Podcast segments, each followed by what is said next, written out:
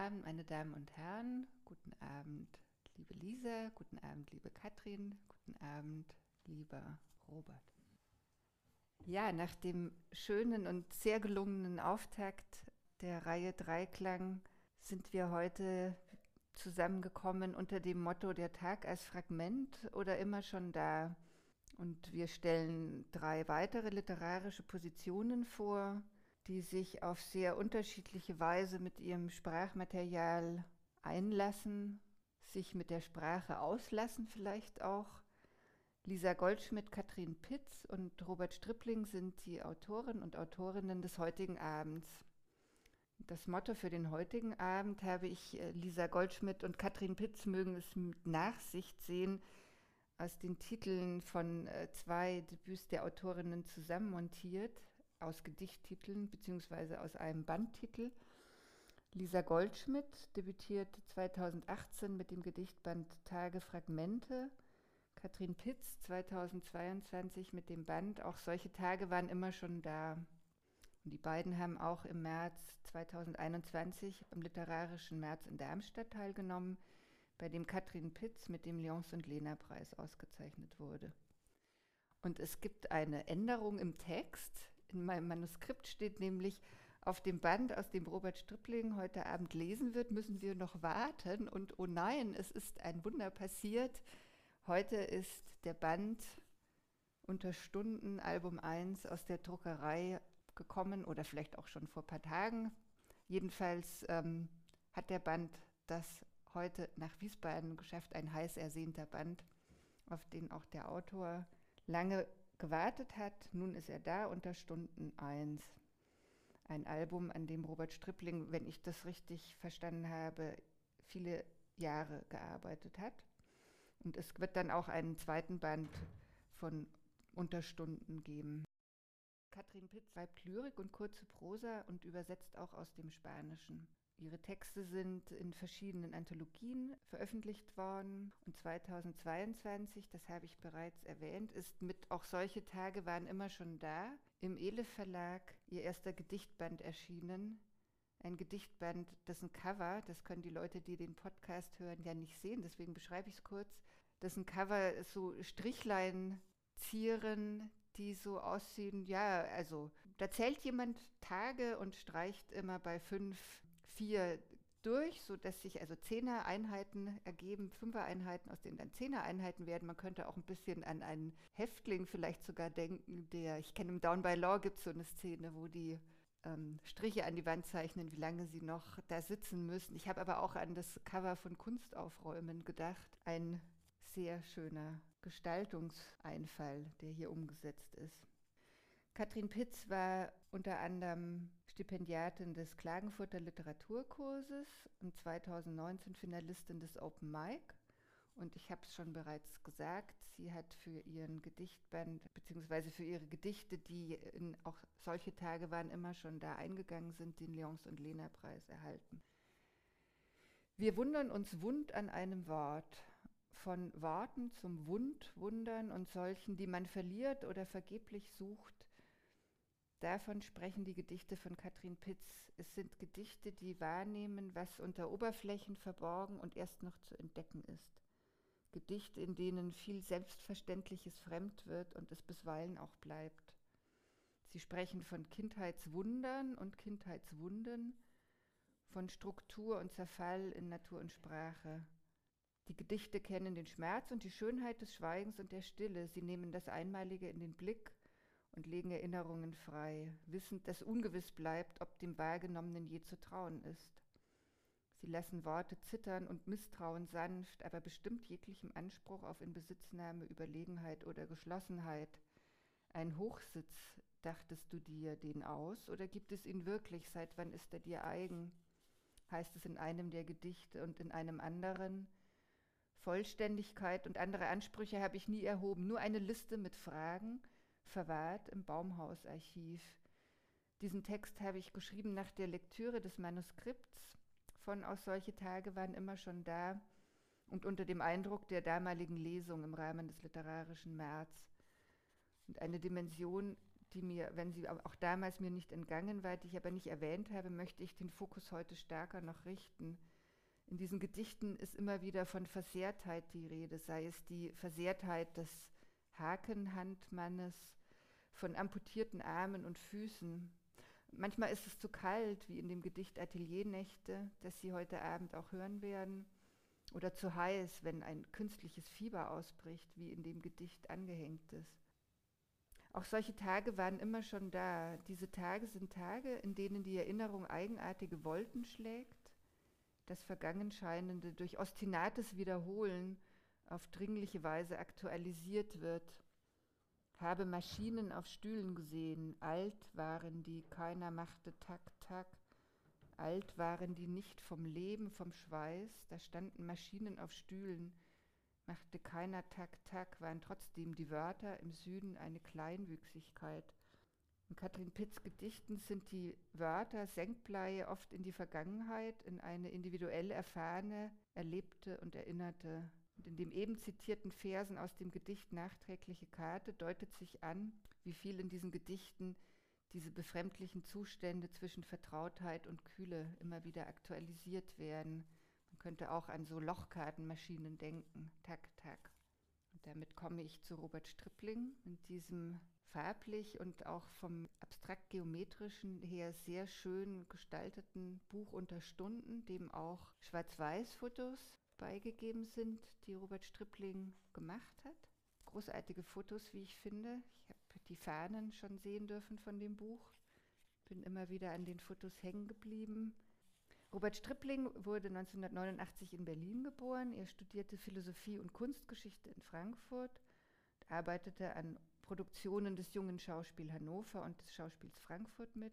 Es folgten Bühnenauftritte mit Texten von Lyrikern, von dem Lyriker und Bühnenautor Friedhelm Kendler, Soundinstallationen, Sololesungen mit Schlagwerk. Robert Stripling lebt und arbeitet heute in Edenkoben. Seine Texte wurden in zahlreichen Literaturzeitschriften veröffentlicht. 2018 erschien sein großartig komisches Buch Verpasste Hauptwerke im Verlag Mikrotext. Und hier haben wir jetzt eben unter Stunden das Album 1, um das es heute gehen wird.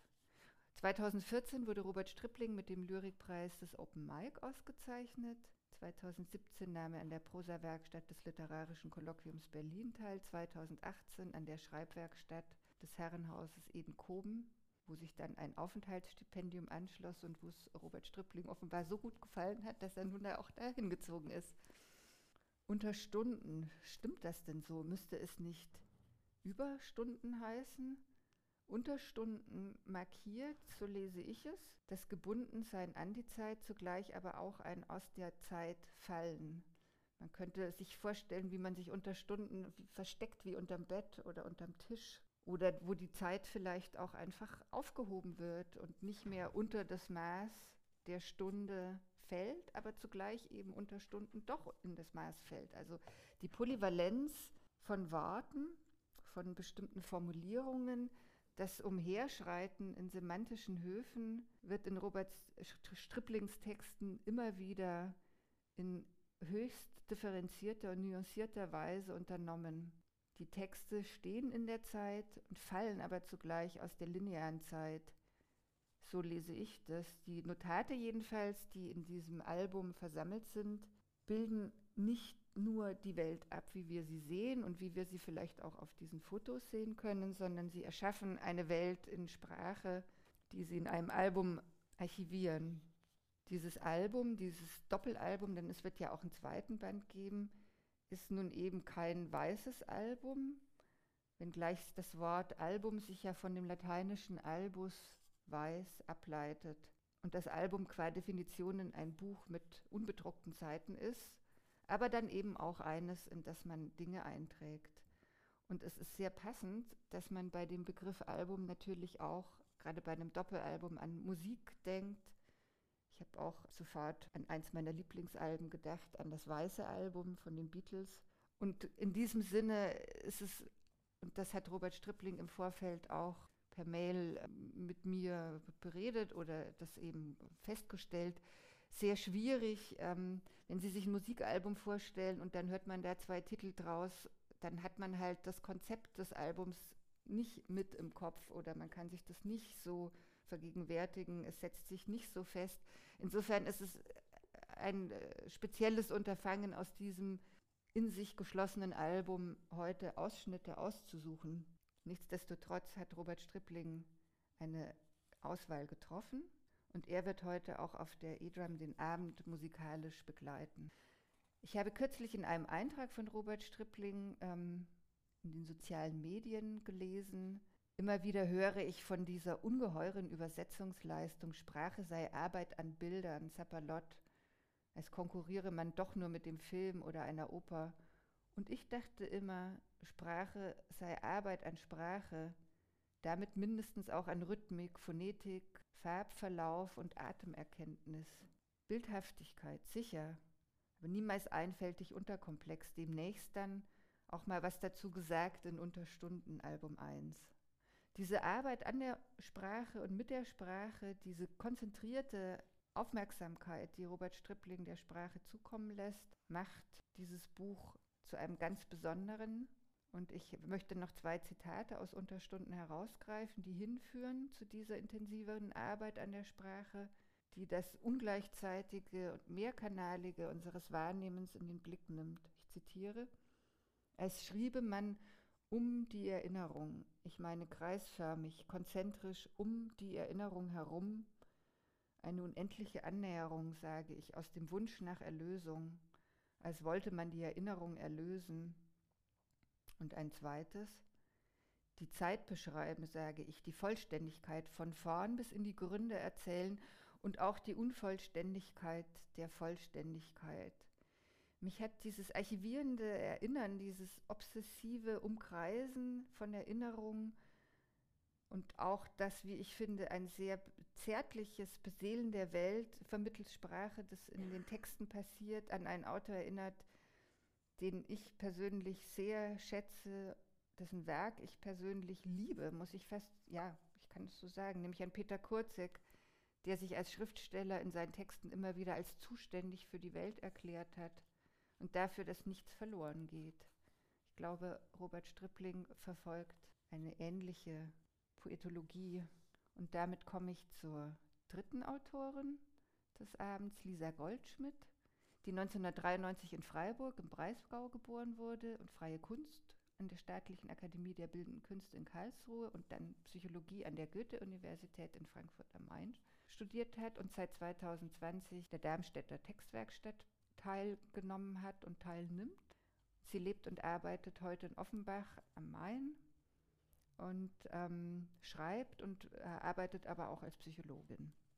Ihre Geschichte erschienen auch in verschiedenen Anthologien und 2018 hat sie ihr Debüt vorgelegt, Tage Fragmente. Sie ist mehrfache Preisträgerin des Jungen Literaturforums Hessen-Thüringen. 2016 war sie Finalistin des Open Mic in Berlin und für Tage Fragmente hat sie ein Lyriklandesstipendium Baden-Württemberg erhalten. Lisa Goldschmidt wird heute Abend unter der Überschrift Cast Claire eine Auswahl ihrer Gedichte lesen. Ihre Gedichte nehmen uns in fein nuancierte, traumhafte Zustände mit und ich dachte beim Lesen an den Titel eines Films von G.W. Papst aus dem Jahr 1926. Der Titel heißt Geheimnisse einer Seele. Ich weiß gar nicht, ob Lisa Goldschmidt den Film kennt. Aber er wurde damals vor ungefähr 100 Jahren von der UFA als ein psychoanalytischer Film vorgestellt. Und damit bin ich, glaube ich, auch bei meiner Lesart von Gedichten von Lisa Goldschmidt auf einer nicht ganz falschen Fährte unterwegs. Lisa Goldschmidts Gedichte spielen mit dem Motiv des Wassers, aber auch mit dem Motiv des Traums, also die Gedichte, die wir heute Abend hören werden. Und auf der Klaviatur eines motivischen Arsenals dessen Deutung sich Sigmund Freud in der Traumdeutung gewidmet hat. Dem archetypischen, mythischen Material des Traums ist aber quasi immer komplementär ein Arsenal von analytischem, philosophischem und an den die Sprache, die Wahrnehmung und Erkenntnis ordnenden Motivkatalog sozusagen beigegeben. Also es läuft immer zweierlei ab in diesen Gedichten. Ein sich dem Traumhaften, dem wahrgenommenen oder erinnernden überlassendes Moment der Sprache und ein Moment, wo dieses Material dann eben wieder ein bisschen gebändigt wird. Dem Fließen der Wahrnehmung entspricht auf der sprachlichen Ebene der häufige Gebrauch des Partizip Präsens. Das Ich dieser Gedichte ist immer Teil eines Größeren, in dem es sich da verortet. Dem heute zu hörenden Cast Claire befinden wir uns mit dem sprechenden Ich in Zwischenräumen von Strömen und Festwerden, von Fließendem und Trockenem. Wir befinden uns mit dem sprechenden Ich in einer dialogisch angelegten Situation. Da ist ein angesprochenes Du, das zugleich fremd und vertraut wirkt. Soll man diese Gedichte surreal nennen, wenn sie sich in Traum- und Zwischenräumen bewegen? Oder sind sie nicht gerade besonders real, hyperrealistisch durch ihren Anspruch, eine sozusagen mondzugewandte Seite eines Ichs, mit der wir ja auch hoffentlich immer mal wieder alle in Kontakt stehen, in Sprache zu fassen, oder mit einem Gegenüber, das wir zu kennen wünschten, aber doch nie kennen können, weil wir uns selbst eben nie ganz kennen können. Dieses Gedankengebilde, das wir Ich nennen, das aber überhaupt erst entsteht durch Beziehung gegenüber fremde Form, Sprache. Ich zitiere. Ich las und sie sprach, es sei nichts weiter als Zufall, dass sie sich im Spiegel sah, ohne sich zu wollen. Sie sei ihm nicht entgegengegangen, diesem Bild, das sie von sich sah, das sie ansah, ohne ein Wort noch, sie. Ich hatte sie verloren, die Erinnerung an ihr Gesicht. Mit solchen Fragen und mit diesen zarten Versen gebe ich jetzt sehr gespannt auf den heutigen Akkord unseres Dreiklangs die Bühne frei. Zunächst für Robert Stripling an der E-Drum, dann für Katrin Pitz, dann wird Robert Stripling lesen und spielen und dann liest Lisa Goldschmidt. Ich wünsche Ihnen ganz viel Spaß und Bühne frei.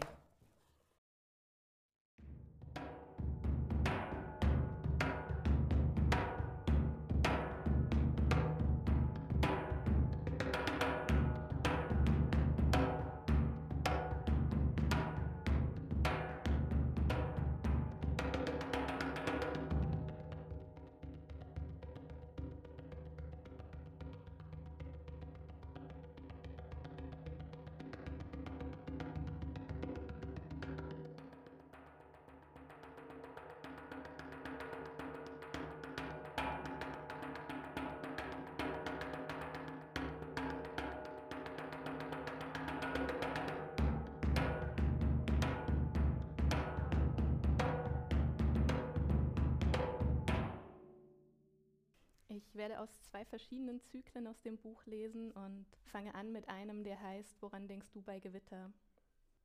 Sucher, dein Hochsitz, was sieht man? Was fixieren, was treffen, was nach Hause verschleppen? Oder nimmst du es mir krumm?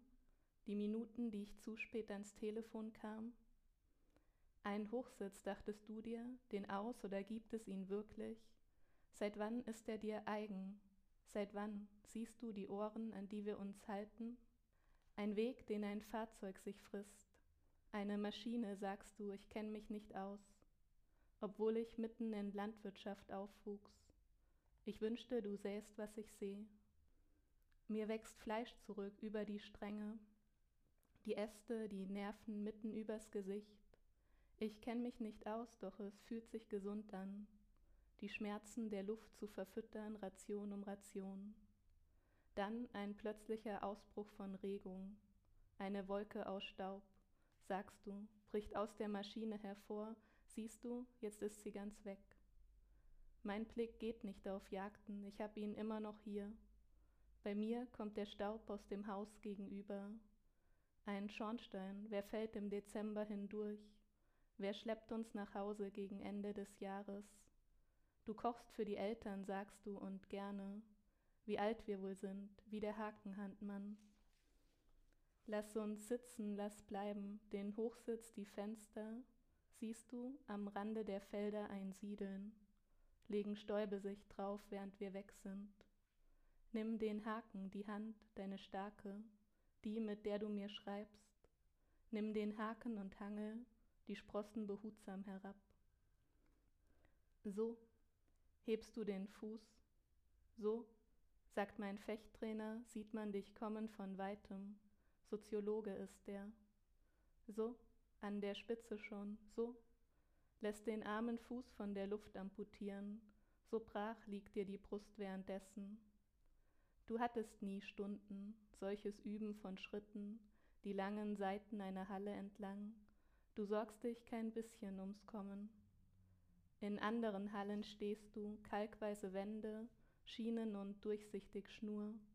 Man könnte dich leicht übersehen, wollte man das, so an der Spitze, wollte man sehen, so kommt er an, der kommt doch von weitem.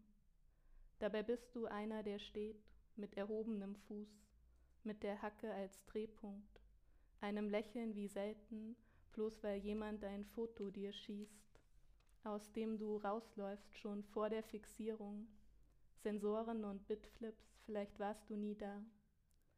Doch, doch, hier sieht man dich ja, setzt einen Schritt an, den großen, der lohnt sich, selbst wenn man ihn sieht. Du bist doch nicht lüftens verhungert. So hebst du den Fuß, so täuscht einer, der Nerven hat, an. Ateliernächte. Sich ein Fenster offen lassen, man musste abenteuerlich sein, die Worte der Schwestern, andere leben in Wirtschaftlichkeiten. Man musste, man musste, wer wählte denn schon, den Schlaf und den Boden, depressiv geworden zu sein, sich ein Fenster offen zu lassen, wer wählte, sich als erstes den Pullover abstreifen, eines anderen Pullover abstreifen, sich einen anderen abstreifen, obwohl bei geöffnetem Fenster.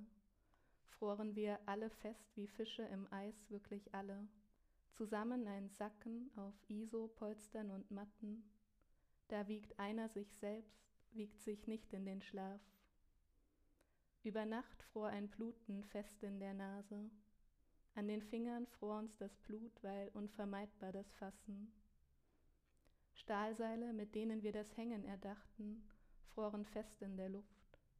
Da standen den Bildern Gänsehautseile, die enden los los, und es fehlten die Schienen, die Helfer, die Blicke, Stiche in Leinwand wie in ein Organ. Jemand nannte dies Zimmer Gefängnis, doch wir hatten ja Fenster geöffnet, hatten's für uns, für uns gab es noch Hoffnung, die nächsten Verträge, Gemeinschaft, beim Besuch des Professors Normalität. Da standen die Fenster geöffnet, dünsteten Arbeiten aus. Die Bilder, die heil bleiben werden, die gehängt werden werden, die heil gemacht werden werden. Welche Krankheiten akquirieren wir vorab? Welche werden geheilt werden werden? Es stehen die Fenster geöffnet, sind Fische erfroren angehängtes. Hast die Tasche gefaltet, Plasten und Blau hast die Tasche falten dir lassen. Wer kann das so klein? Andere machen den Umzug damit. Hast ein hübsches Handtäschchen, nur passen tut da nichts rein. Passen tut's nicht mal dir. Nur ein Krampf hält's dir unter dem Arm. Ein Messen, ein künstliches Fieber. Die Werte, die Freunde, ständig zu hoch, Wer schoss dieses Foto, schoss dich in solch einen Schreck? Was liegt da am Boden? Greift deine Hand, dein spastisch Gelähmter, dein Täschchen, das blaue, klemmt unterm Arm wie belanglos. Der Riemen hebelt dem Sakko am Knopf, wenn du jetzt läufst, reißt er dir ab, und wer hätte dann Nähzeug? Würdest zu Boden dich bücken, deine Blicke sammeln den Knopf, doch wer hätte dann Nähzeug? das Zeug dir am Saum rumzuziehen, das Rollkragenshirt über das freie Stück Haut. Spielst du wirklich Theater? Ich dachte, Kunst nennst du das hier, ein Studium, Vernissagen und immer die Freunde, wer beendet schon was? Du in Klamotten aus Fundus, eine Tasche gefaltet und blau und geschlossen nach allen vier Seiten. Zeig, zeig, einmal die Hände vor beide, deine Quellen und Senken. Zeig mir dein Zittern, zeig, zeig, das mit dir fiel mir schwer. Glaub nur dem Nischenanweiser, das hier ist unsere, in den Fremden schläft sich so schlecht. Glaub den Kindern ihr Klatschen, das hier ist unsere, glaub nur. Wir verbinden die Hänge, die Seiten, was uns zugewandt ist.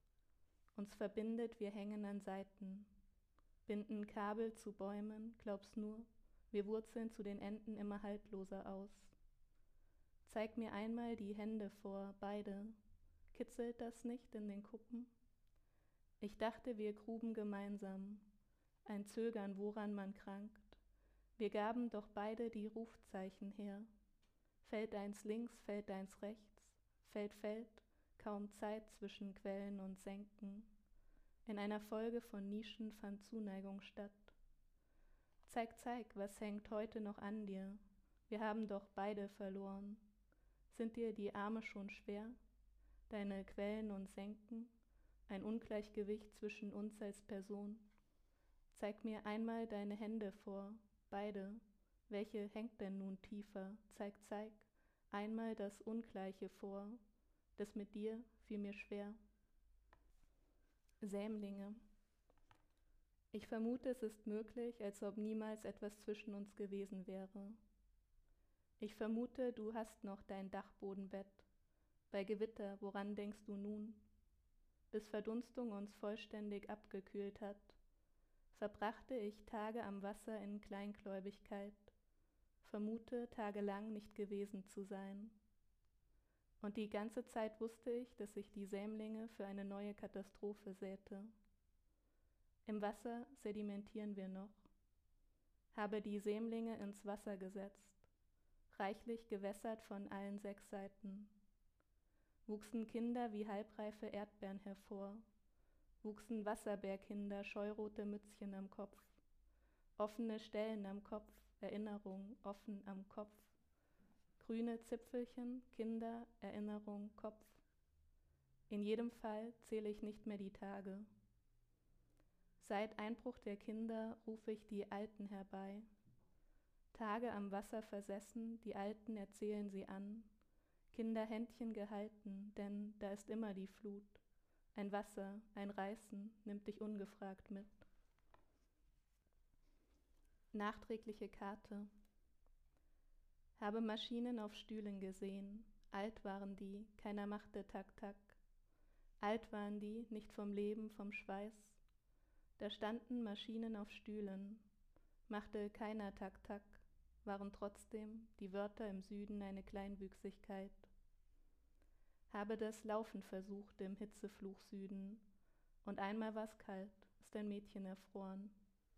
Habe das Laufen versucht und verlernt, habe den Rucksack voll Wörterchen Süden, habe dich nicht, der mir ein Zettelchen schrieb, außerdem keine Tak-Tak-Maschine.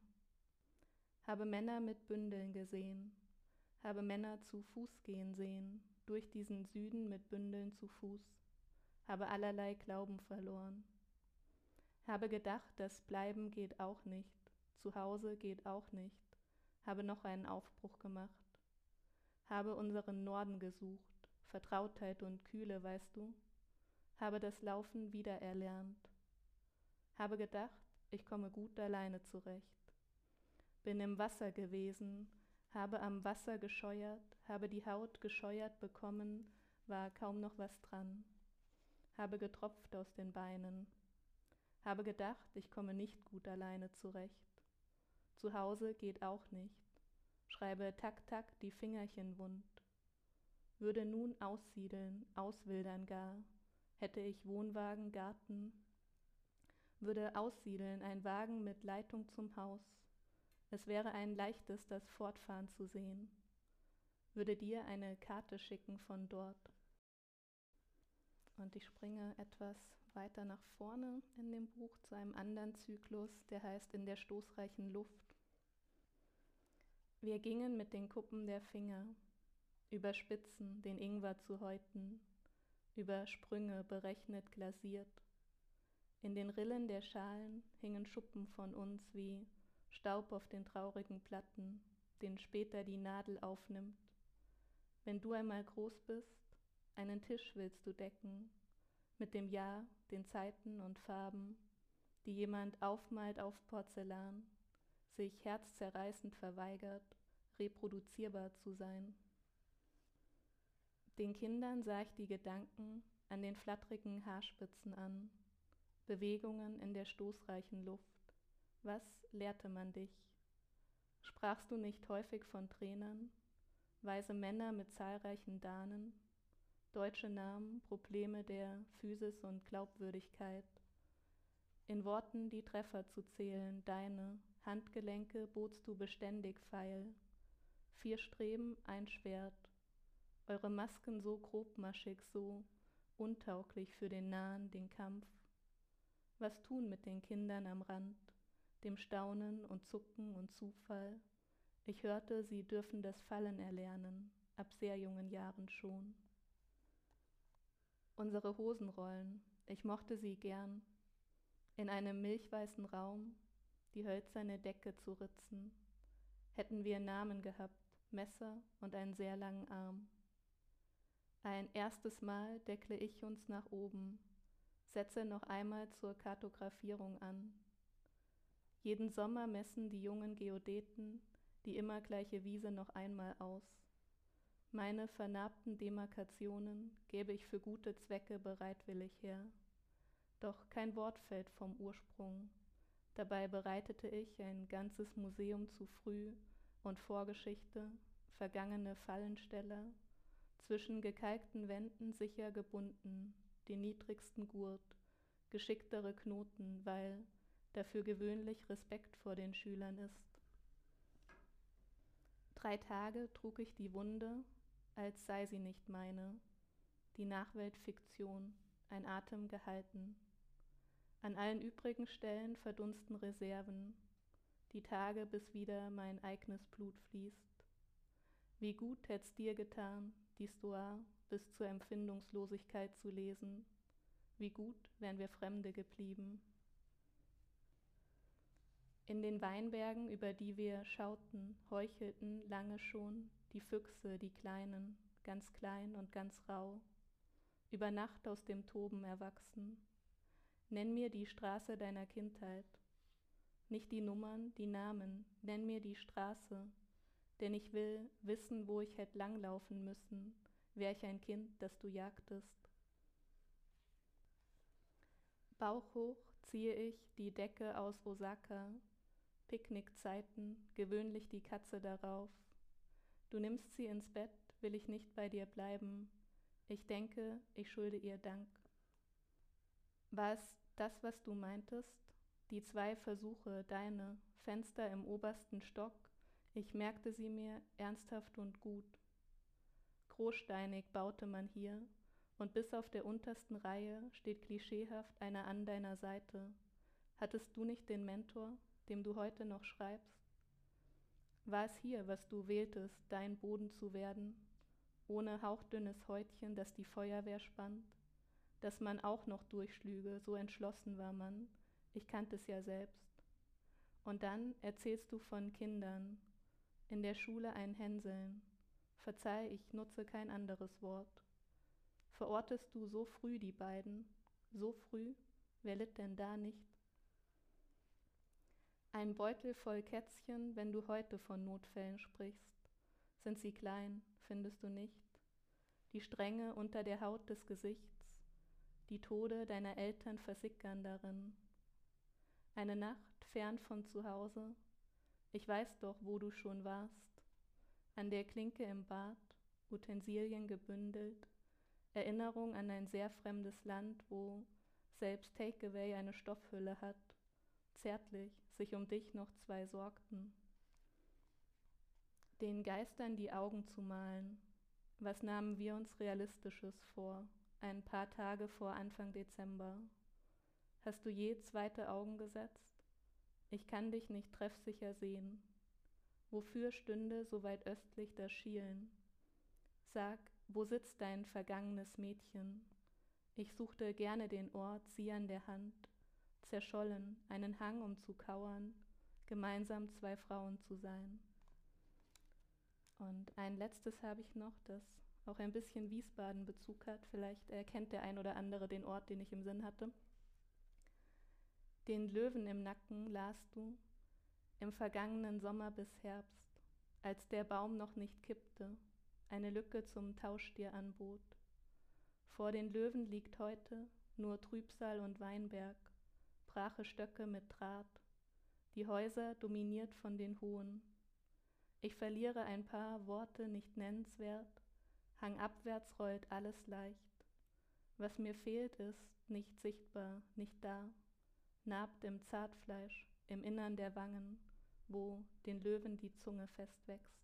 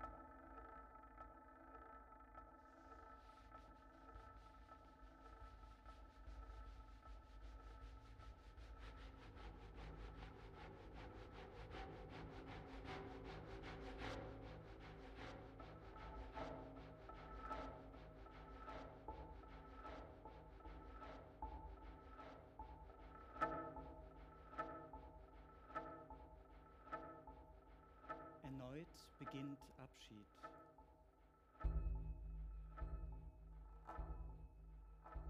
Dort, wo ich beginnen müsste. Von Chiffren im Winter, Schiefern, Schneeflocken. Beim Aufwachen sehe ich den Nachtfalter nervös von außen an die Fensterscheibe flitzen sirrend. Die Lampe muss das Licht vergessen haben. Die Welt ist ein befremdlicher Ort, nicht wahr? Der Anfang immer schon vorweg bestimmt. Jeden Morgen stehe ich auf, fieberhaftes Schmettern. Ein Schmetterling in der geöffneten Brust, amazonische Invasionen, sage ich, Herzrasen.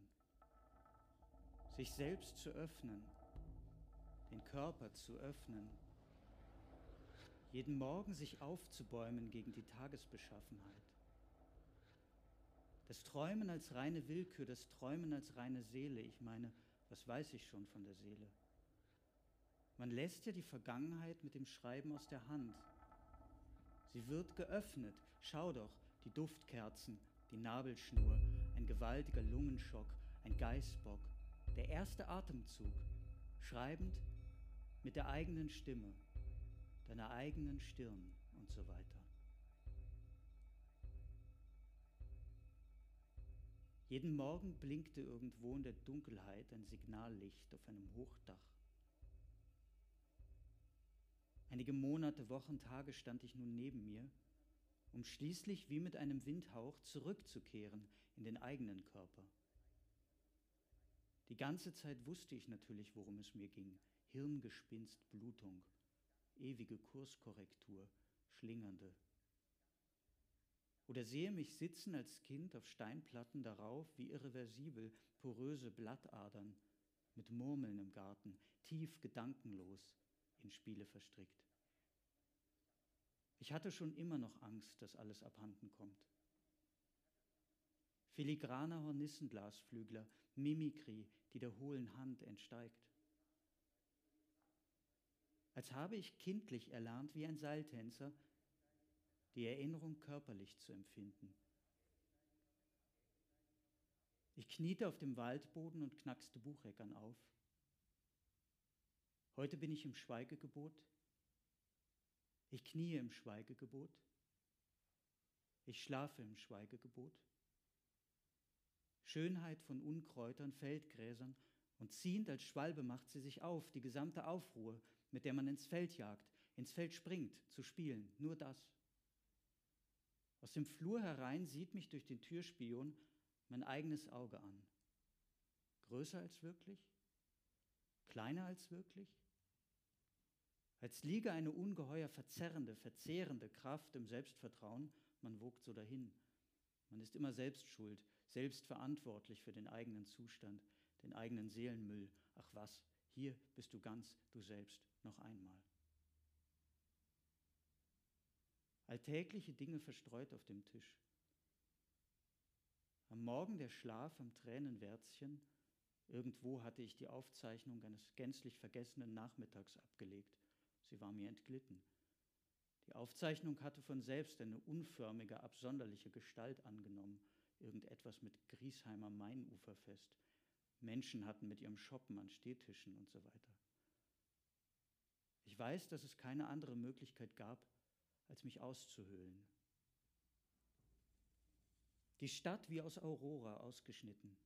Nun wird aufgestanden, am Frühstückstisch, wie gesagt, das Brot, die Margarine und dennoch weit ausgedehnt, als flöhe mein Kopf in die Witterung rein, gehen Wiesente übern Friedhof, im Bisonreservat, im Wiesentgehege Springe. Friseure und Sekretäre, einige Dachdecker und Taxifahrer, das restlos fahrende Volk. Meine Wanderung beginnt. Ich werde lange genug allein sein, allgegenwärtig. Ich entlasse meine Kraft, gastlich, fasse die Wanderschaft, indem ich auf mich selbst aufeinander unter Stunden zugehe.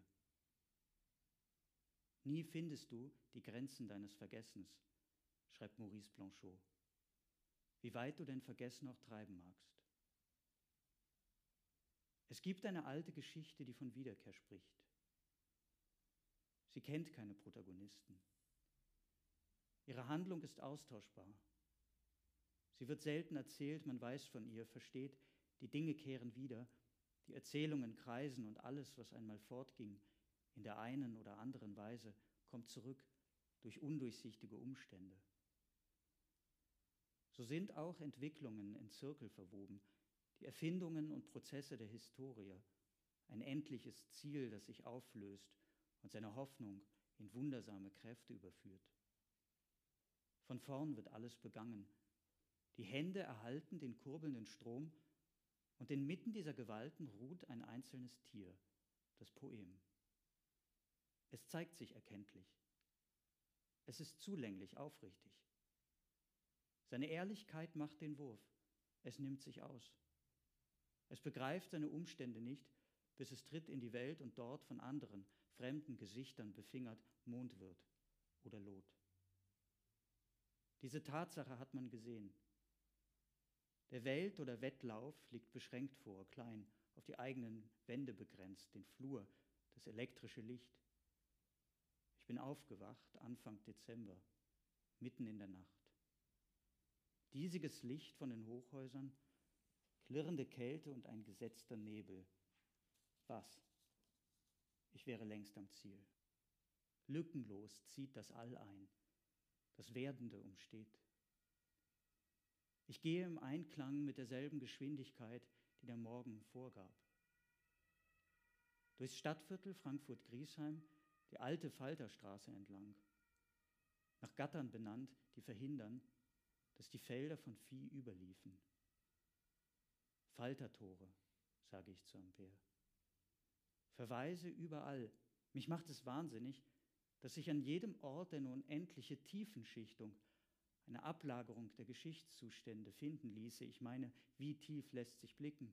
Ich meine, auch in der Hartmannsweiler Straße, während der Eingemeindung von Stadträndern zunächst nach dem letzten Griesheimer Bürgermeister in Bennostraße umbenannt, sodass keine Straße heißt wie eine andere in Frankfurt bereits.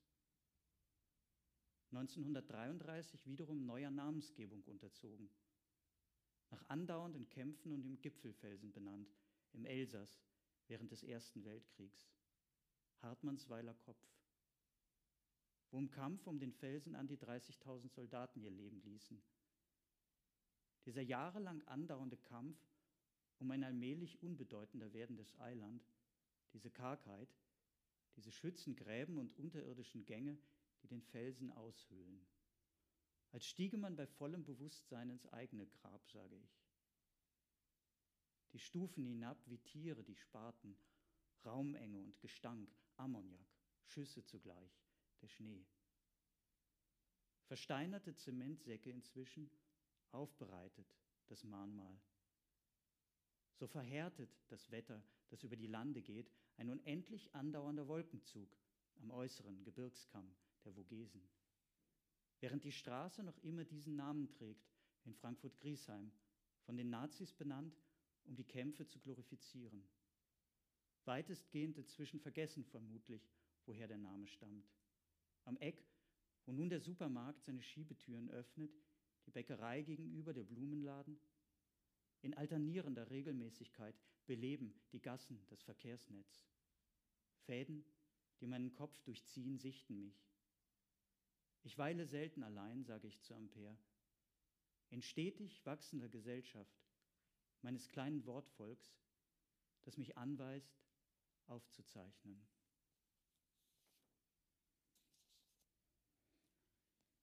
Nach den Analysen,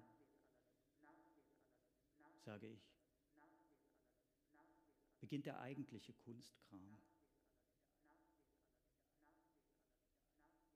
Wenn alles blank lag,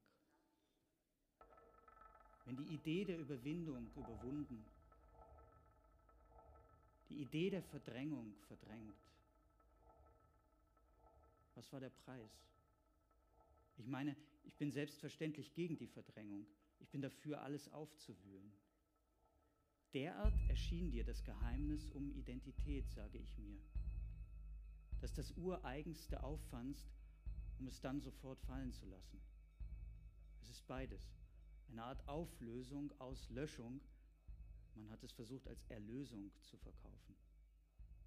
Es wurde zu einem Aspekt des Religiösen, es kulminiert selbstredend auf der Suche nach sich.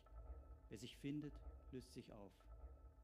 Und aufgeschlagen auf dem Tisch das Abbild Roms zur Zeit Sixtus V., die sieben Hauptkirchen, der Mosesbrunnen auf der Piazza San Bernardo. Man sagt es so leichtfertig, ein Bild habe sich eingebrannt. Es ist eine Alltagssituation vielleicht, die dann den Status einer ikonografischen Bedeutung erlangt, ganz privat.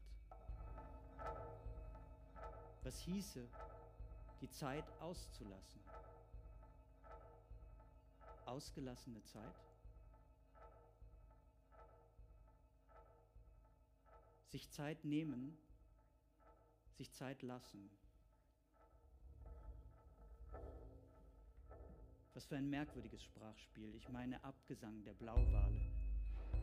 Wie ein Trauerlied Trauerkleid, dickliche Seufzer über alle Fischfänge oder Tankboote hinweg, Krill oder Chlorophyll, fluoreszierende Bildstimmung im Städelmuseum. Heimwärts über den Holbeinsteg ins Bahnhofsviertel oder als ich mit Lindenbaum zum Fischessen verabredet, ich meine, wohl wirklich zog die Mittagsstunde vorüber. Noch immer will's im Imbiss wirbeln. Geschäftige Zeit, sage ich zu Lindenbaum gebogene Zeit, geborgte. Als ginge etwas erstaunlich Gewohntes ungewohnt zu Ende. Oder in der Münchner Straße der Bettler, der selbst tagschlafend Passanten nach einem Euro fragte und dies nun plötzlich vergisst. Unterlassene Hilfeleistung, Abklang einer alltäglichen Rush-Hour, Mittwoch. Die Wichtigkeit der Tagesgeschäfte. Die Betulichkeit der Tagesgeschäfte man kennt sich aus, man schaut auf das Schild mit den Angeboten Makrele oder lese Armklee. Mal Krähe oder lese die flatternden schwarzen Vögel auf den Telefonleitungen.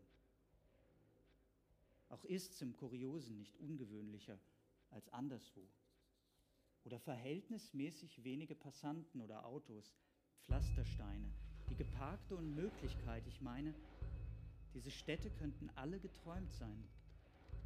Alle Städte der Welt, alle Dörfer der Welt. Für jeden Schlaf je eine einzelne Traummetropole. Die Gassen, das abnehmende Licht. Als sei dies alles geträumt. Allmählich werden Plätze eingenommen. Menschen tauschen sich aus. Sie wenden sich, sie werden sich wenden. Ich meine, sie sind wie Zellkörper, diese Menschen. Ein Hocker wird vorgeschoben, die Tische zusammengerückt, alles hektisch und behäbig zugleich.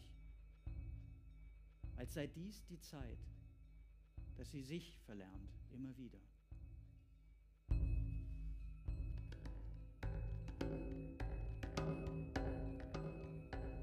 Mit routinierter Hand wird ein gehemmter Stress, der dann fast in Untätigkeit abebbt. Wem wäre dadurch geholfen, dass alles schneller verläuft? Ich schreibe nicht, sage ich. Verwandle, verwundere mich in die einzige, eindeutig wichtige Existenz. Ich mag schneien, ich meine, ich schneie. Hierin bin ich zu Hause in diesen Wortwegen, Wortwitzen, Wahnwitzen. Und doch, als wäre ich ständig in jede Begegnung geworfen, ausgeworfen und so fort. Von einem bereitwilligen Jenseits, das mich hinüberbestimmt, auf die Gegenwart zu. Es ist das Unheimliche, das tönt. Es ist die Weltfremdheit. Mit jedem Jahr, das die Straßen entlang ging, höre ich Urgewalten wetzen, wie gigantische Schritte des letzten Jahrhunderts und wohl auch derer davor. Alles allzu menschlich hier unten. Und auch du sollst es werden. Usurpation, denke ich, Urflüche, Konsequenz des Gelebten, die trüben Fenster, der Fischgeruch. Ich höre den Worten voraus, Architekturen, in denen wir traumhaft das Leben unserer Eltern, Großeltern nochmals leben, wie der Embryo in der Mutter, das Leben der Tiere. Benjamin.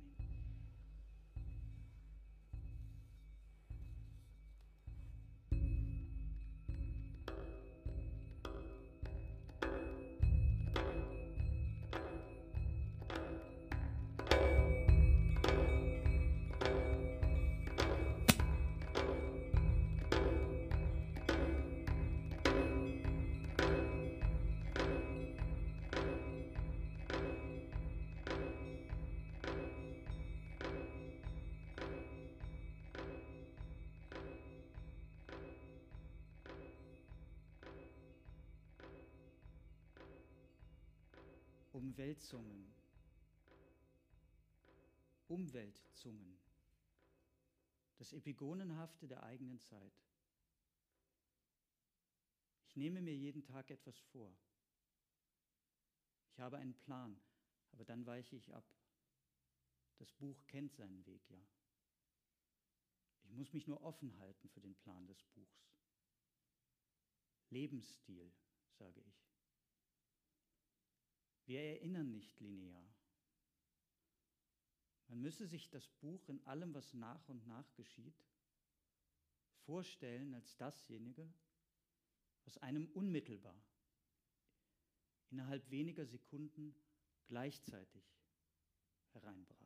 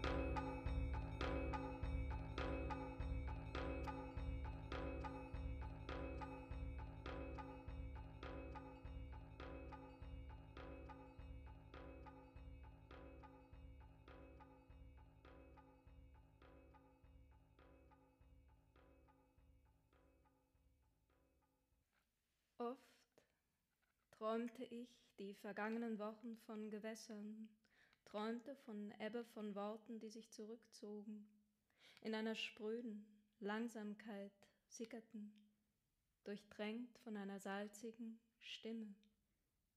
In welcher meiner Sinnlichkeiten sollte mich der Ozean berühren? Doch ich zauderte, wie der Wind zaudert, ehe die Gischt in die Stille trifft, rauschend mit einer Fäulnis versehen zischt, dass meine Gedanken sich brechen Wort für Wort, dass jedes Teilchen des Wassers sich der Gestalt der Luft anschmiege und heranreife in ihrem Umriss, stand ich an der Stelle von nichts. Mein geöffneter Mund verliert seine Feuchte. Ich habe den Stillstand verloren, tauchte unter, stieg ins Meer, strömte das Taumeln in meine Ohren. Auftauchend aus dem Nichts glitt mein Blick über die Dünung. Entlang der Dünung werde ich schattenhaft sein. Das halb vernommene Greifen meiner geöffneten Hände ins Nass, keinerlei Brise. Ich war dort, war die Irritation einer Auster. Am Rande meines Traums ein winziges Sandkorn.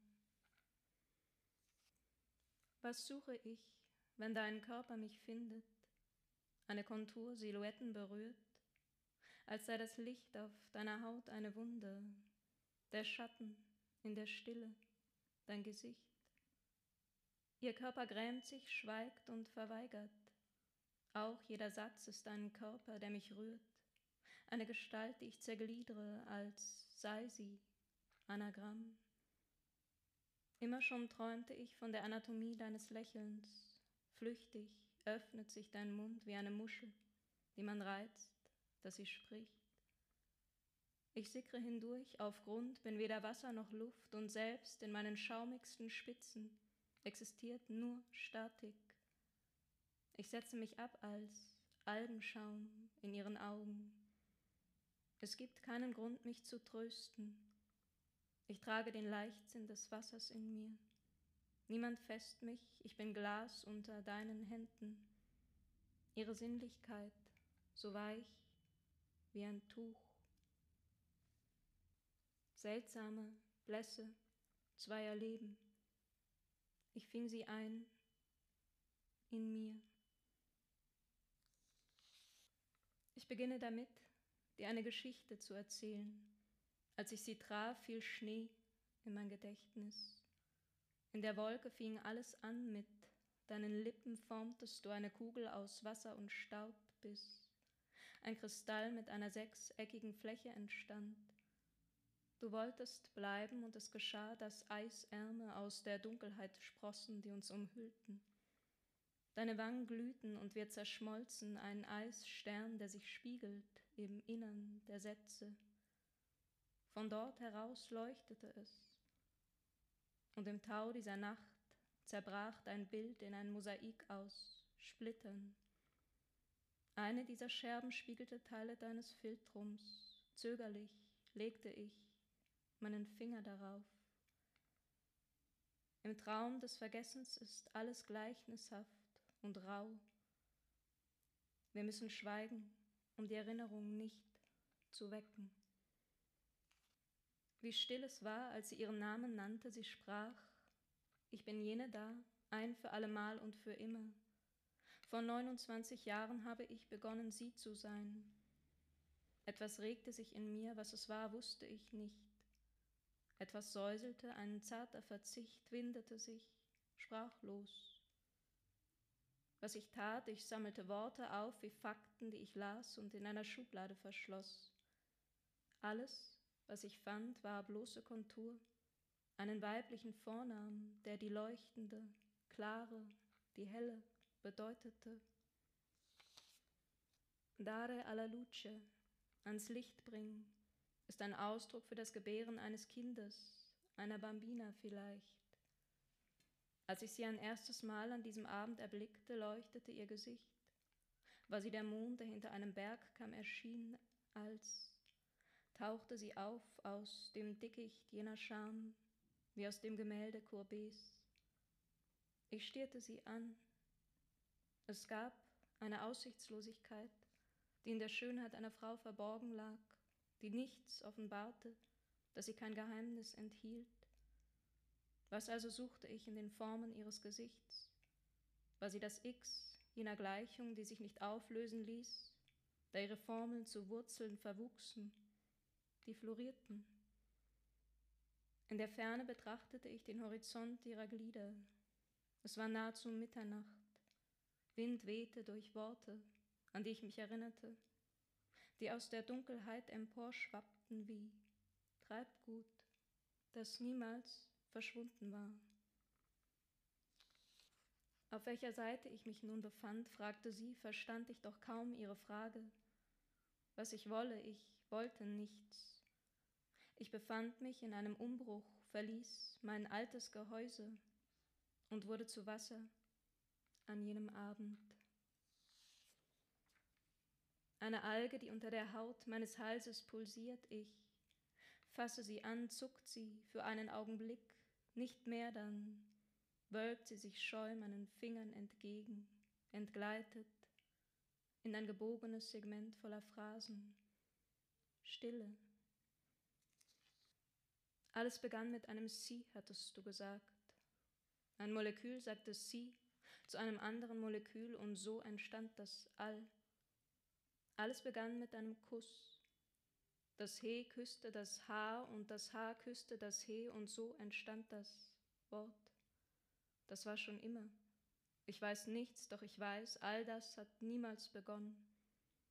Wie beim Anfang beginnen, wenn alles geschieht, bevor es geschieht. Ho dato alla luce una poesia. Ich verschreibe mich dem Licht. Claire. Alles begann im Jahr ihrer Finsternis, als das Dunkel sich aufbrach, sie den Mond knoten unter ihrer Haut betastete die Grenze zwischen Tag und Nacht. Zu dieser Zeit träumte sie vom Sternbild des Drachen.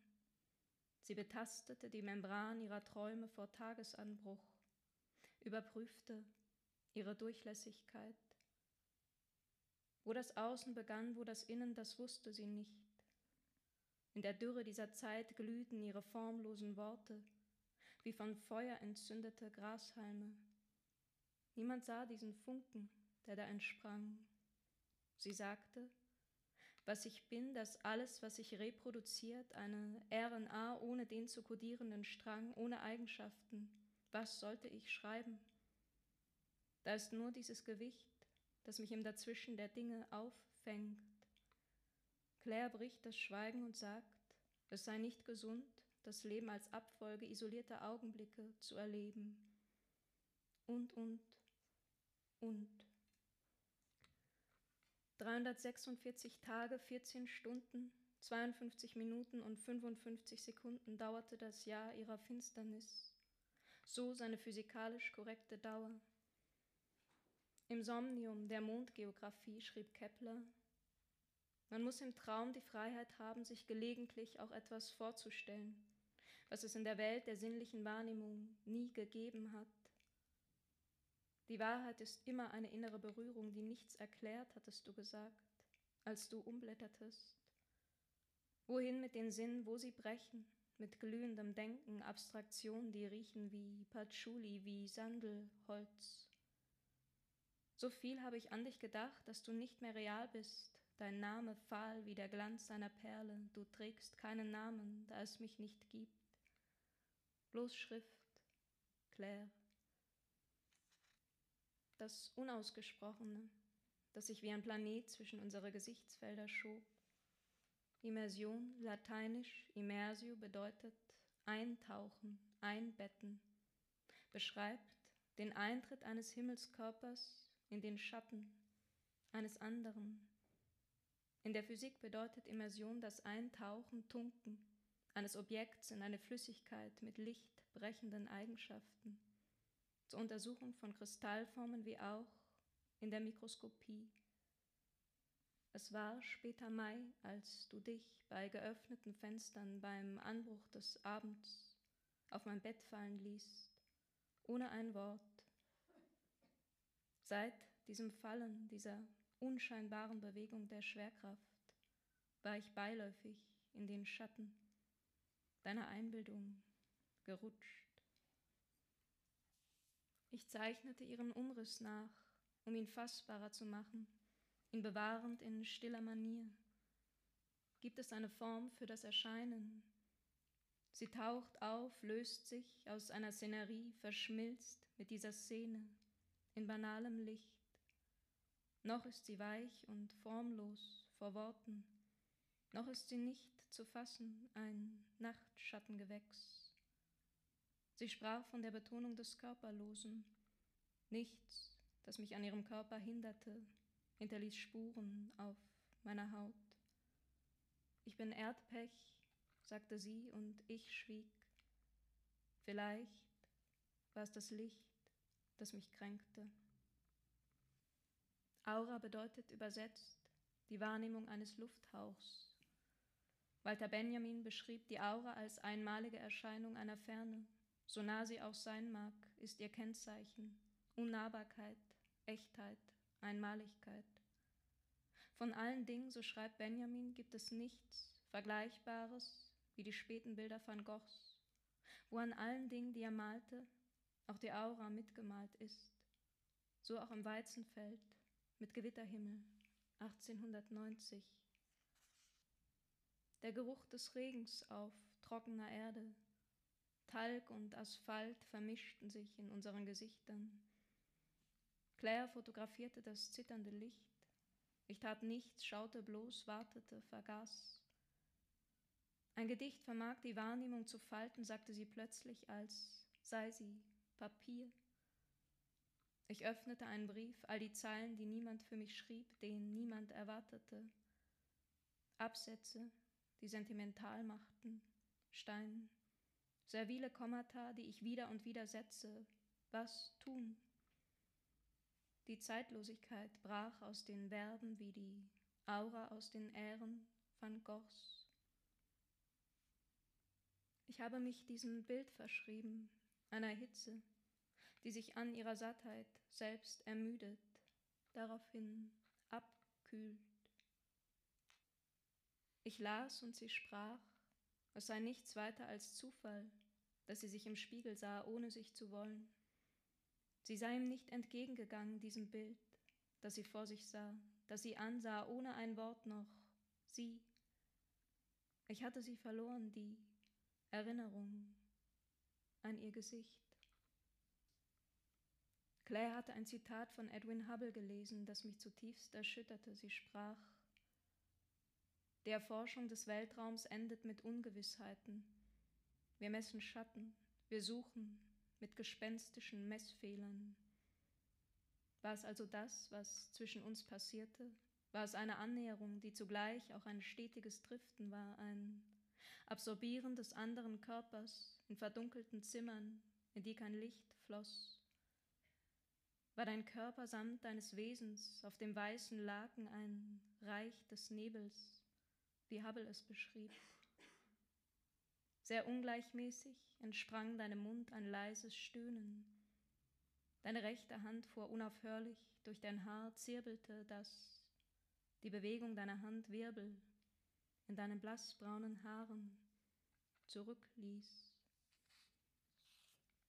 Der Traum lag zerstreut auf dem Boden ihres Zimmers, war eine Schwebe, die nichts erbrach, da sie nichts vom Zerbrechen verstand. Moos wächst darüber, ein Bach führt darüber, er ist ein Stein ohne jegliches Gedächtnis. Sie flüstert, gib mir Zeit. Wind weht über ihr Gesicht, stellt die zarten Härchen ihrer Backen auf.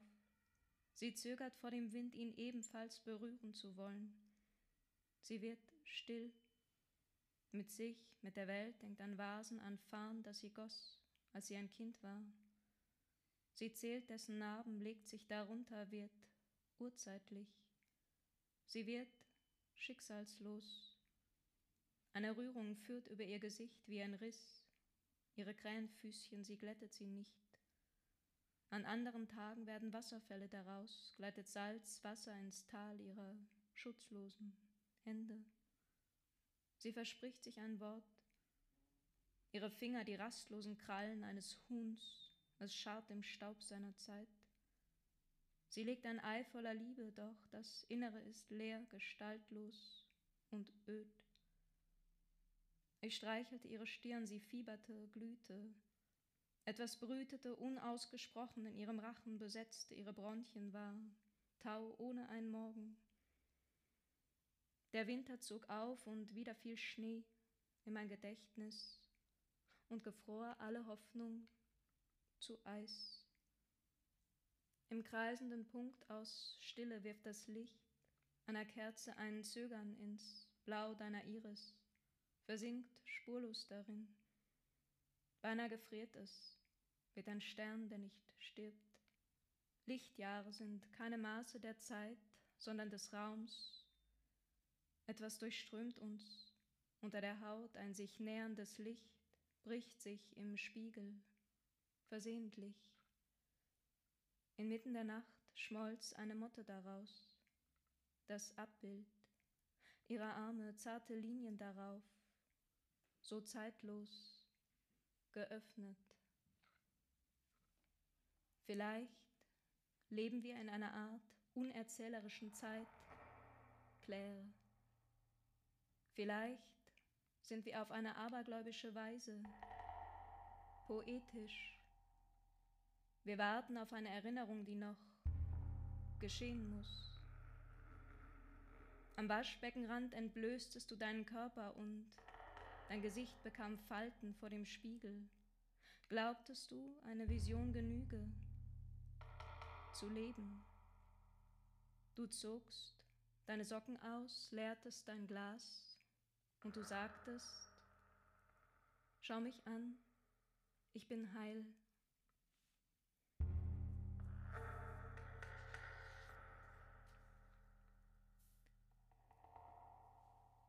Dein Haar im Wind wartete auf Form auf. Der Sitzbank im Zug durchfuhrst du die äußere Welt und alles schien normal, doch ausgenommen ich, du, sprachst von dem Riss, der in dir wuchs, wo du doch wünschtest, dein Körper wäre nur einmal eine von Stille geprägte Landschaft, ohne Schlussstrich.